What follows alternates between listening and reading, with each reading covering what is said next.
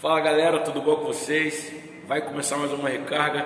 Já aproveite, deixe seu like, se inscreva no canal e que Deus possa falar contigo. Solta a vinheta.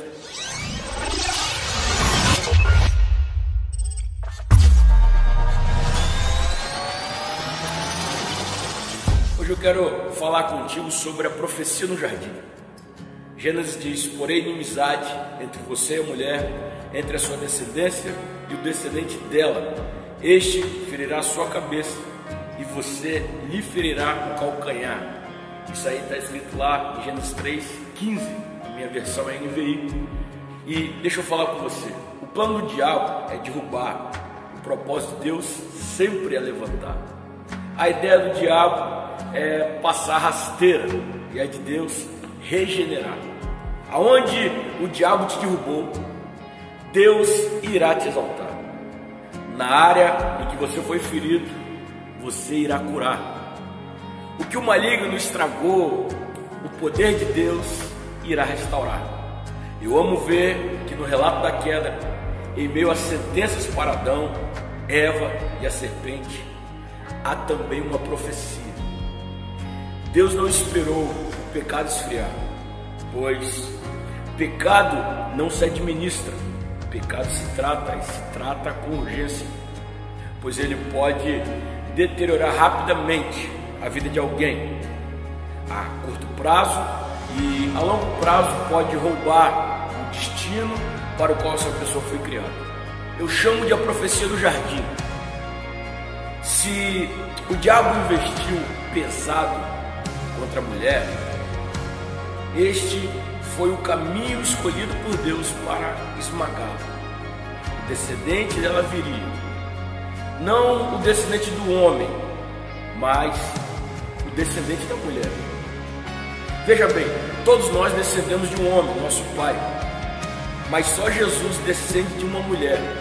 Só Jesus descende de Maria, não tem contato com o homem. Em hebraico, o termo usado para descendência é semente. O diabo mostrou ao longo da história não temer a semente do homem, mas quando se encontrou com a semente da mulher, ele foi derrotado. Ferir o calcanhar foi tudo que ele conseguiu, mas esmagado foi ao ser pisoteado na cabeça. E esse é o cenário da cruz, o cumprimento de uma profecia que começou no dia da queda dos pais da humanidade. Porque Deus tem um plano, até mesmo para quem sai do plano. E Ele não desistirá daquilo que começou em nós. Antes, cumprirá tudo aquilo que Ele nos prometeu.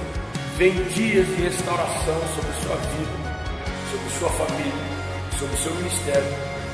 E onde todos viram somente a queda e a sentença, eu ouvi a profecia de Deus que Ele vai te levantar te colocar de pé, colocando o inimigo debaixo dos pés de Jesus. Eu quero que você tenha a convicção desse vídeo. Eu quero que você possa se apegar a essa palavra liberada para você tem uma profecia de Deus para se cumprir sobre a sua vida. E eu creio que essa profecia começou desde lá do jardim. Deus não tem problema, irmãos, com os nossos erros, com as nossas falhas, porque eles não podem ser maior do que o sacrifício de Jesus Cristo na cruz.